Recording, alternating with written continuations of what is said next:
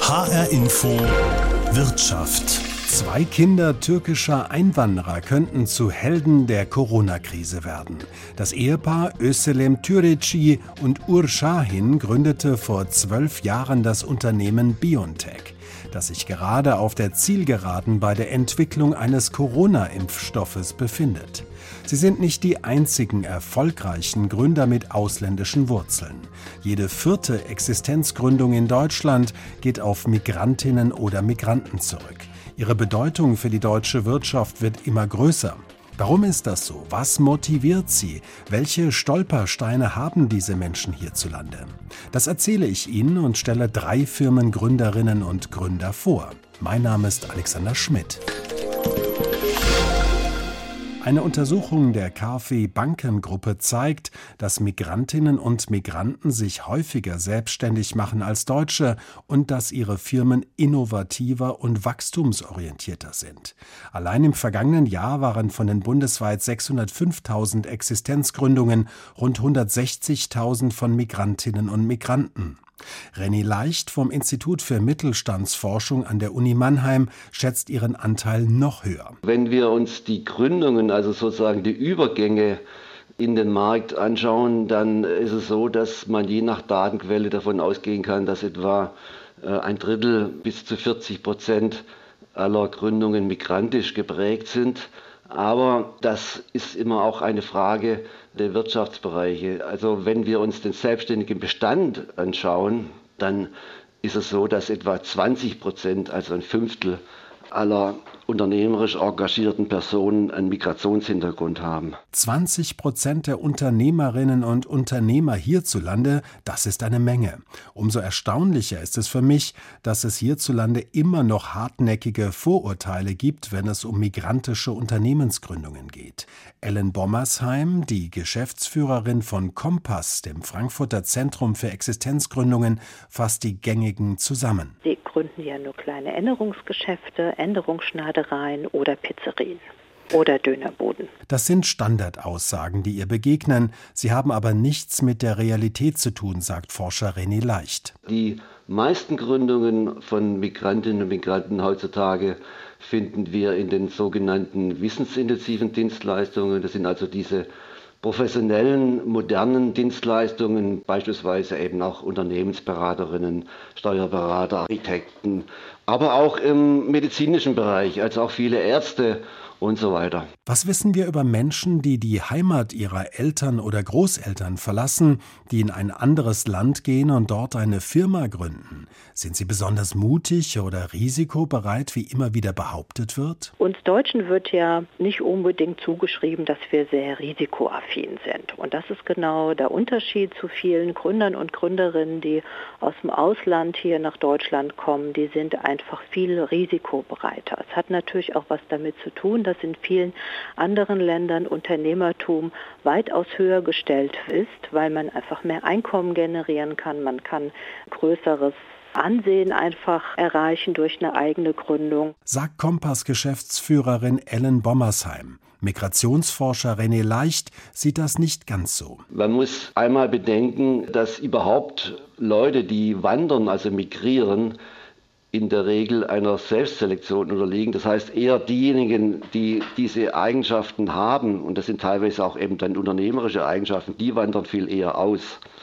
Das Zweite ist, dass wir beobachten, dass diese sogenannte Risikofreudigkeit, die vielen unterstellt wird, eher ein Produkt der Lage am Arbeitsmarkt ist. Das heißt, Migrantinnen müssen sich eher sozusagen diesem Risiko aussetzen, wenn sie gründen wollen. Auch dieses Argument ist nicht unumstritten, zumal die Lage am Arbeitsmarkt in den vergangenen Jahren gut war und die Zahl der Unternehmensgründungen durch Migrantinnen und Migranten trotzdem deutlich zugenommen hat.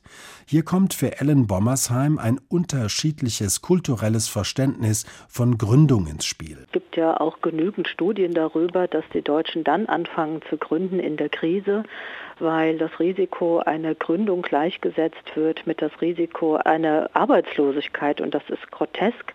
Das ist nur in Deutschland so. In allen anderen Ländern wird dann gegründet, wenn die Wirtschaft gut ist, funktioniert. Bei uns ist es umgekehrt. Insofern warten wir jetzt sozusagen auf die Welle der Notgründung, die sich aus den ganzen Kurzarbeitern rekrutiert, den neuen Arbeitslosen und, und, und, und, und. Das wird auch kommen. Unternehmensgründung als die zweitbeste Option, als die riskante, als die Alternative, nur wenn sonst gar nichts mehr geht, diese Sichtweise sei in Deutschland weit verbreitet, sagen Wirtschafts- und Arbeitsmarktforscher.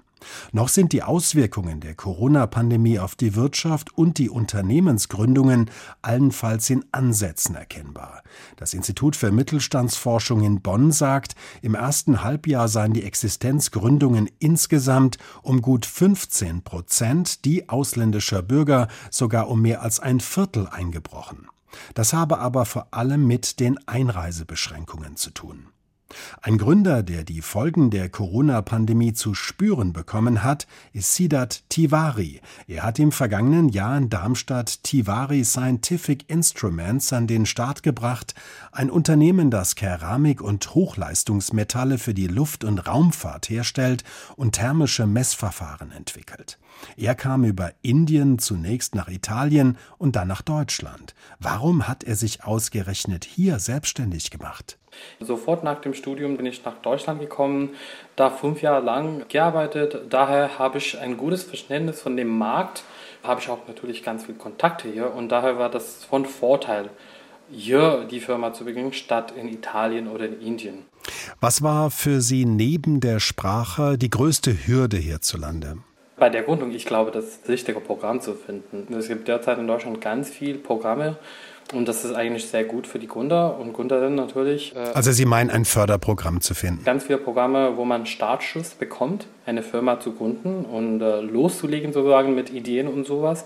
Aber es ist sehr wichtig, dass man das richtige Programm aussucht. In meinem Fall, das hat ungefähr neun Monate gedauert, bis ich das richtige Programm gefunden habe. In Darmstadt, wo Ihr Unternehmen 2019 gegründet wurde, ist auch das Zuhause der ESA, der Europäischen Weltraumagentur. Wie wichtig ist für Sie die Nähe zur ESA? Ich glaube, das hilft ganz viel, weil wenn man Fragen hat bezüglich Programme von der ESA oder Projekte von der ESA, das Business Incubation Center in Darmstadt, die sind sehr fleißig und haben uns immer in, mit den richtigen Leuten in Kontakt gebracht. Daher ist es auf jeden Fall von Vorteil. Und wegen der ESA in Darmstadt gibt es auch diese Business Incubation Center in Darmstadt. Na, ansonsten hätten die das woanders gemacht. Und dieser Business Innovation Center hat Ihnen am Anfang geholfen? Ja, auf jeden Fall. Ich, hat, ich war im Gespräch mit ganz vielen Inkubatoren und Acceleratoren und war das Gespräch gut, aber ich war nicht sicher, ob das das Programm für uns der beste ist. Und äh, dann hatte ich Kontakt auch mit BIC in Darmstadt, ESA BIC, und die waren ziemlich interessiert. Die haben natürlich ein gutes Verständnis gezeigt von der Technologie. Die hatten das gut verstanden und für mich, das war wichtig, dass sie verstehen, was ich vorhabe von der Firma. Und dann habe ich meinen Businessplan abgegeben und dann das wurde zugesagt. Sie haben sich auf die Herstellung von Keramik und Hochleistungsmetallen spezialisiert und messen deren thermische Eigenschaften. Und das in allerkürzester Zeit. Ist das nicht ein sehr kleiner Markt, in dem man abhängig von einigen wenigen Auftraggebern ist? Für die Messung, für die Messung von thermischen Eigenschaften schon. Das ist ein sehr nischer Markt. Aber für additive Fertigung von Metall und Keramik oder sozusagen 3D-Druck von Metall und Keramik, der Markt ist eigentlich derzeit enorm. Da sind ganz viele spezielle Anwendungen im Raumfahrt- und Luftfahrtbereich, aber gibt es auch Anwendungen im Consumer Market zum Beispiel. Wie kann man zum Beispiel einen sehr attraktiven Flaschenöffner herstellen oder in der letzten Zeit haben wir auch Töpferstempel hergestellt mit unserer Technologie. Die Schwierigkeit ist, die richtige Anwendung zu finden, wo man Vorteil anbieten kann und natürlich Kunden zu finden, die davor bezahlen wollen. Sie haben als Jungunternehmer den ersten und jetzt auch den zweiten Lockdown in Deutschland erlebt. Mit welchen Auswirkungen für Sie? Der erste Lockdown war auf jeden Fall nicht einfach. Ich habe die Firma im März 2019 gegründet. Das heißt, in den ersten neun oder zehn Monaten wir haben ganz viel Entwicklung gemacht. Wir hatten nicht so viele Aufträge und die Idee war dann Ende 2019, Anfang 20, äh, das ein bisschen zu vermarkten und zu verkaufen. Und kam dann die erste Welle. Und das war für uns natürlich nicht einfach. Ne? Ganz viele Firmen, die waren Kurzarbeit und natürlich dann wollen sie nicht Geld für innovative Produkte ausgeben, die wollen einfach überleben. Wir hatten ein bisschen Unterstützung von Staat bekommen, natürlich von Soforthilfe. Und ich glaube dann in der Zwischenzeit im Sommer ist es besser geworden. In Juli, August, September ging es weiter und ganz viele Anfragen auch bekommen. Aber jetzt mit der zweiten Welle ist es wieder kompliziert geworden, weil es gibt natürlich ein bisschen Unsicherheit und daher ganz viele Firmen, die wollen die Entscheidung sagen, ein bisschen äh, verzögern. Wie geht es jetzt für Sie weiter? Können Sie trotz Corona überleben und wie sehen Ihre Pläne aus? Es ist nicht trivial derzeit natürlich für ein junges Unternehmen in der Situation weiterzugehen, aber ich glaube, wir hatten natürlich unsere Strategie ein bisschen geändert, äh, damit äh, das auch mit der Situation ein bisschen passt. Das heißt, wir hatten versucht, äh, mehr in die Richtung Forschung zu orientieren, weil kommerzielle Projekte sind nicht so einfach zu bekommen. Aber natürlich für Forschungsprojekte derzeit gibt es auch ganz viel Konkurrenz. Und jetzt sind einfach die Daumen gedrückt. Dass es gut weitergeht. Ja, natürlich. Das, einige von den Projekten werden zugesagt und das, dann könnten wir auch Großprojekte bekommen und nicht nur Projekte, wo man Arbeit nur für zwei, drei Monate hat. Die Folgen der Corona-Pandemie bekommt gerade Siddharth Tiwari aus Darmstadt zu spüren, der 2019 Tiwari Scientific Instruments gegründet hat. In den vergangenen Monaten der Corona-Pandemie haben sich mehr Migrantinnen und Migranten im Gesundheits- und Sozialwesen oder im Versicherungs- und Finanzgewerbe selbstständig gemacht. Branchen, in denen zunehmend höhere Bildungsabschlüsse gefragt sind. René Leicht vom Mannheimer Institut für Mittelstandsforschung. Wenn Migrantinnen und Migranten heutzutage gründen, dann sind sie oftmals hochgebildet. Und das ist auch der Grund, weshalb immer mehr Migrantinnen und Migranten gründen, weil eben in den letzten Jahren viel mehr akademisch gebildete Zugewanderte nach Deutschland kamen. Das heißt also, Bildung ist für alle Gruppen heute die wichtigste Determinante beruflicher Selbstständigkeit. Diese Beobachtung teilt auch Ellen Bommersheim vom Frankfurter Beratungszentrum Kompass. Bei uns in Kompass verfügen über 80 Prozent unserer Gründer und Gründerinnen mit Migrationshintergrund über einen akademischen Abschluss. Der ist nicht unbedingt hier in Deutschland, ja, sondern viele haben im Ausland studiert. Und diese gründen vorwiegend natürlich im Dienstleistungsbereich, im IT-Sektor, sehr international. Sie H-Info Wirtschaft, Goodbye Dönerbude. Migranten werden zu innovativen Gründern ist unser Thema. Mitte der 70er Jahre kam Nilüfer Görgülü nach Deutschland, machte eine Ausbildung als Steuerfachangestellte, arbeitete einige Jahre und gründete dann 1996 ihr eigenes Buchhaltungsbüro, das jetzt ADA Steuerberatungsgesellschaft heißt. Von ihr wollte ich wissen, warum sie das damals überhaupt gemacht hat. Der Grund äh, war einfach, dass ich als äh, Mutter von zwei Kindern Vollzeitjobmäßig, dass ich das einfach nicht unter eine Haube kriegen konnte. Da musste ich halt einfach mal eine Entscheidung treffen. Aber ich musste auch arbeiten, das ist ganz klar. Und da habe ich gesagt, okay, dann arbeitest du einen halben Tag und einen halben Tag machst du dich dann halt selbstständig. Und 96 und 97 habe ich dann so ein Paralleljobs geführt. Das war noch äh, schwieriger gewesen. Aber dann habe ich gesehen, dann musste ich dann halt meinen Job dann aufgeben. Dann musste ich mich halt einfach nur um unsere Mandanten dann kümmern und die Fragen von den Mandanten dann konzentrieren. Und es ist halt unheimlich schnell gewachsen. Was waren für Sie persönlich die größten Hürden, als Sie sich damals selbstständig gemacht haben? Was waren die größten Schwierigkeiten für Sie persönlich? Ich kann persönlich von einem Schwierigkeiten nie reden die EDV ist damals gekommen, da ich ja halt als Kind nicht mit dem EDV oder mit äh, sowas aufgewachsen bin, dann hatte ich halt einfach Schwierigkeiten mit der EDV zu bedienen. Und da musste ich halt suchen, wer kennt sich damit aus, wie kann man das dann Als Sie Ihr Büro eröffnet haben, gab es da von irgendjemand Unterstützung oder haben Sie das alles aus Ihrer eigenen Tasche finanziert? Hat die Stadt Frankfurt Sie unterstützt? Nein, irgendjemand? Nein, nein, nein, nein. Also ich wusste noch nicht mal, dass es solche Töpfe gibt oder dass man halt irgendwelche Unterstützung oder dass man da irgendwelche Türen anklopfen kann. Das wusste ich nicht. Aber was mir damals äh, ganz, ganz Tolles passiert ist, als ich meine Büro eröffnet hatte, da ist eine, eine ganz nette Herr aus der ähm, Industrie- und Handelskammer gekommen, hat gesagt, Frau Görgel, wir brauchen solche Menschen wie Sie. Ich würde Ihnen die Genehmigung als äh, Auszubildender erteilen. Haben Sie ein paar Minuten Zeit, können Sie mir ein paar Fragen beantworten. Die Fragen beantworten Sie und dann kriegen Sie halt die Genehmigung, als äh, dass Sie dann halt ausbilden dürfen. Also das war das, das war halt einfach einziger Bonus, was ich halt einfach in meinem Leben so so sagen, aber alle anderen. Wie war das damals? Hatten Sie anfangs nur für andere Migranten die Steuern oder die Buchhaltung gemacht oder war das von Anfang an gemischt? Meine ähm, erste Mandant, das war ein älterer deutscher Herr, nachdem er gehört hatte, dass ich sowas mache, und dann ist er dann halt mit seinen Unterlagen zu mir gekommen. Und also wir Anfang an hatte ich eigentlich immer gemischte Publikum. Also ich habe nie, nie für die Türken gearbeitet, also türkische äh, Community.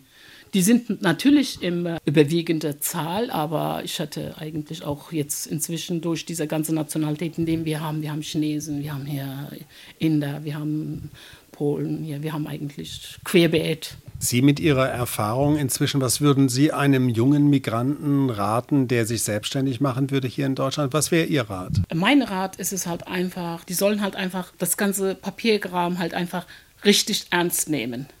Also sie sollen sich nicht scheuen, den Brief nicht aufzumachen. Es gibt ganz, ganz viele Mandanten, die, die, die trauen sich nicht einfach, den Brief aufzumachen. Die haben einfach Schiss davor die müssen halt wirklich mal, äh, die müssen halt ihren Job halt einfach wahrnehmen. Und äh, die Unterlagen ernst nehmen und auch die deutsche Bürokratie und die Gesetzgebung sollte man definitiv ernst nehmen. Also dieses Gesetz in Deutschland ist, also ich bin jedes Mal richtig, richtig stolz, dass wir in Deutschland leben. Das muss ich wirklich richtig betonen. Jede ist ja hier gleichberechtigt und, und das sage ich auch bei unseren Mandanten, wenn die dann kommen. Da ist kein Unterschied, ob das der Bürgermeister ist oder ob das der Minister ist oder ob da Hans Müller oder ob der Ali oder Mehmet ist. Da ist kein Unterschied. Der Gesetz existiert für jeden und das muss man halt einfach akzeptieren. Sag sagt Nilüfer Görgelü, die in Frankfurt die ADA Steuerberatungsgesellschaft gegründet hat. Man sollte es mit den Gesetzen und Regeln hierzulande ernst nehmen und sich auf die Unternehmensgründung gut vorbereiten, rät sie Migrantinnen und Migranten, die den Schritt in die Selbstständigkeit wagen. HR Info Wirtschaft es gibt einige Stolpersteine für Migrantinnen und Migranten, die eine eigene Firma in Deutschland aufbauen wollen. Das fängt mit den gesetzlichen Rahmenbedingungen an, sagt René Leicht vom Institut für Mittelstandsforschung an der Uni Mannheim. Wer kann sich denn überhaupt selbstständig machen in Deutschland? Was sozusagen bringt äh, der Aufenthaltsstatus? Und dann, wenn äh, das alles geregelt ist, äh, dann geht es natürlich auch um die Fragen der Finanzierung. Bekomme ich einen Bankkredit oder bekomme ich keinen? ist die Bank bereit, mir einen Kredit zu geben, wenn sie das Gefühl hat, ich bin vielleicht nicht lange in Deutschland. Und es setzt sich fort, vor allem auch mit den Qualifikationsbestimmungen, beziehungsweise damit, dass in Deutschland eben viele Zugänge zur beruflichen Selbstständigkeit mit bestimmten Abschlüssen, bestimmten beruflichen Abschlüssen verbunden sind. Denken Sie nochmal an das Handwerk, um mich da selbstständig zu machen, brauche ich oft einen Meister oder auch in den freien Berufen kann ich mich nur dann selbstständig machen, wenn ich einen akademischen Abschluss habe. Und äh, das sind Dinge, äh, die natürlich im internationalen Vergleich Deutschland sagen wir, in eine Sonderstellung bringen, weil hier es im Vergleich zu anderen Ländern doch schwieriger ist, sich selbstständig zu machen. Ellen Bommersheim, die Geschäftsführerin von Kompass, dem Frankfurter Zentrum für Existenzgründungen, sagt, das sind ganz oft ausländerrechtliche Hürden und Fragestellungen. Wir müssen natürlich auch noch mal in Betracht ziehen, ist die Familie hier, kommt die mit, was gibt es dort vielleicht auch noch mal an Herausforderungen. Das heißt, wir arbeiten auch noch mal zusammen mit Experten und Expertinnen so im Relocation Service. Auch da gibt es noch mal Fragen zu klären. So einfach ist es also doch nicht. Selbst wenn die Qualifikation stimmt, wie in den meisten Fällen, wenn ein Businessplan erstellt und geprüft wurde, es müssen auch die Behörden mitspielen, die Familien, die Kinder. Wo also, frage ich, muss noch etwas geschehen bei den Angeboten, um Migranten und Migrantinnen den Start in die Selbstständigkeit einfacher zu machen? Zum Beispiel viel leichter Genehmigungen bei den Ausländerbehörden zu bekommen. Vielleicht müsste man allein das Wort Ausländerbehörde mal ändern in vielleicht Agentur oder einfach ein bisschen positiv einfach zu besetzen. Es müsste viel mehr international gestärkt werden. Wie kann man international wachsen? Was gibt es dort einfach nochmal für Möglichkeiten? Und es muss auch nochmal neue Finanzierungsinstrumente besser geschaffen werden, dass eben auch Gründer und Gründerinnen, die zugewandert sind, auch leichter Zugang haben zu diesen Instrumenten. Stichwort Gründerinnen. Die sind nach wie vor viel zu selten am Start, sagen Beobachter.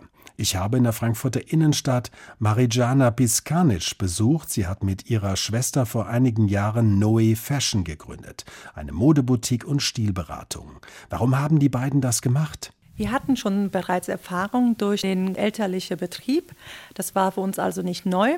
Und wir haben beides kennengelernt, die Selbstständigkeit und das Angestelltenverhältnis. Und wir dachten uns, mit Mitte 30, das ist das perfekte Alter, um sich nochmal selbstständig zu machen. Wenn nicht jetzt, wann denn dann? Und auch einer der Hauptgründe war, dass wir als Frauen eben keine Modeboutique in der Frankfurter Innenstadt gefunden haben mit bezahlbarer Mode. Entweder war es extrem billig oder extrem teuer. Und die mittlere Schicht, die hat uns gefehlt, die war nicht abgedeckt. Und da haben wir eine Lücke gefunden und wir haben gesagt, die wollen wir füllen. Haben Sie die Gründung damals aus eigener Kraft bewerkstelligt oder hatten Sie sozusagen Geldgeber oder jemand, der Sie unterstützt hat? Wie war das damals? Wir haben das zum größten Teil aus eigener Kraft mit unseren eigenen Mitteln und wir haben überlegt, es wäre auch gut, nochmal auch eine finanzielle Spritze sich dazu zu holen. Wir wurden unterstützt von der Bürgschaftsbank und wir mussten einen Businessplan erstellen und da hat uns Jump unterstützt, um den Businessplan so zu erstellen, dass man auch äh, die Banken überzeugen kann. Jump ist ja eine Anlaufstelle speziell für Frauen, die sich selbstständig machen. Inwiefern haben die Ihnen geholfen damals? Sehr stark. Also sie haben uns genau die Vor- und die Nachteile der Selbstständigkeit im Einzelhandel aufgezeigt. Und wir müssen sagen, nach fünfeinhalb Jahren, ja, äh, die hatten recht, die Damen, wie sie uns beraten haben. Von daher wussten wir genau, auf was wir uns einlassen. Aber natürlich kann man nicht von vornherein, man kann die Kosten berechnen, man kann aber die Umsätze nicht im Voraus sagen. Und man musste davon ausgehen, dass man sie wahrscheinlich nicht in den ersten drei Jahren erreichen wird. Und das war wirklich so. Von daher ist es immer gut und ich würde jedem raten, der sich selbstständig macht, nochmal eine finanzielle Spritze sich zu besorgen. Die braucht man auf jeden Fall in den ersten drei Jahren. Also ein bisschen mehr finanzielles Polster. Haben Sie damals bei Jump auch andere Gründerinnen kennengelernt und hat Ihnen das was gebracht, so ein bisschen Netzwerk aufzubauen? Absolut. Es war interessant zu hören, was so die Ideen von den anderen sind. Und mir ist aufgefallen, dass sich Frauen vorwiegend im Dienstleistungsbereich selbstständig machen, viel weniger im Bereich Boutique und halt eben mit hohen Mieten. Da sind dann doch die Männer schon stärker darin. Sie haben ja einen Migrationshintergrund. Ihre Eltern kommen aus Kroatien. Haben Sie das als Gründerinnen zu spüren bekommen, sowohl negativ als auch positiv, oder war das nie ein Thema? Es war nie ein Thema. Es war nie ein Thema, woher ich komme, sondern einfach, was sind Ihre Qualifikationen, was für eine Berufserfahrung haben Sie und was ist Ihr Konzept? Was war damals in der Gründungsphase, was waren Ihre größten Hürden, Ihre größten Schwierigkeiten? Die größte Hürde war, an Kunden ranzukommen. Denn die Konkurrenz ist groß, die Innenstadt mit der Zeil. Man hat genug Ketten, Warenhäuser und natürlich kommt noch der ganze Onlinehandel dazu. Also das war das Schwierigste, einen Kundenstamm aufzubauen. Das ist Ihnen ja dann auch gelungen. Sie haben in Ihrer Boutique regelmäßig zu Events eingeladen, Modenschauen, Lesungen, Vorträge, kleine Konzerte. Das ist ja jetzt in Corona-Zeiten alles sehr, sehr schwierig beziehungsweise gar nicht mehr möglich. Was bedeutet das jetzt für Sie? Wir haben uns in den letzten fünf Jahren zu einem Eventladen entwickelt und natürlich spüren wir das, dass wir keine Events machen können, also müssen wir es online verlagern. Wir hatten zum ersten Mal eine Online-Modenschau. Wir haben es live gestreamt. Das wurde dankend von den Kunden angenommen. Und ich weiß nicht, wie viel hundert Male geklickt. Und die Kunden kamen dann im Nachhinein. Und wir haben mittlerweile auch ein Lookbook rausgebracht, was auch online ist. Man kann sich das anschauen, also virtuell. Und wir planen noch weitere Events, Live-Events, aber auch auf unserem YouTube-Kanal werden wir einige interessante Videos veröffentlichen. Das heißt, Sie setzen jetzt stärker auf den Online-Handel, die Online-Vermarktung. Ist das dann ein Ersatz für ein Geschäftsmodell oder ist es aus der Not herausgeboren ein Stück weit? Es war schon geplant, auch ohne Corona war das geplant, dass wir einen Online-Shop haben, dass wir auch online an den Markt gehen. Es ist eine Säule, aber es ist nicht die Hauptsäule. Es ist immer gut und wichtig in der heutigen Zeit online präsent zu sein. Aber was uns ausmacht, ist einfach der Kundenservice hier stationär im Geschäft, die Beratung, die intensive Beratung. Meine Schwester ist auch Stilberaterin, man kann sie buchen. Und vor allem, was die Kunden haben möchten, was eben halt in den großen Warenhäusern fehlt, ist das Individuelle und die individuelle Beratung. Nicht jedem steht dasselbe Kleid gut. Man muss auch die Kundin kennenlernen und einfach mal schauen, was ist sie überhaupt für ein Typ? Ist sie ein extrovertierter Typ oder introvertierter Typ? Und genau auch auf diese Eigenschaften auch eingehen. Sagt Marijana Biskanic, die mit ihrer Schwester Noe Fashion in der Frankfurter Innenstadt gegründet hat. Goodbye Dönerbude. Migranten werden zu innovativen Gründern ist unser Thema. Rund 20 Prozent der Unternehmerinnen und Unternehmer haben einen Migrationshintergrund. Viele sind hochqualifiziert, haben Mut, gehen ein unternehmerisches Risiko ein, stoßen aber vielerorts noch auf Widerstände, auf Vorbehalte, Bürokratie oder wenig spezialisierte Anlaufstellen. H-Info Wirtschaft gibt es jede Woche neu als Podcast in der ARD Audiothek. Mein Name ist Alexander Schmidt.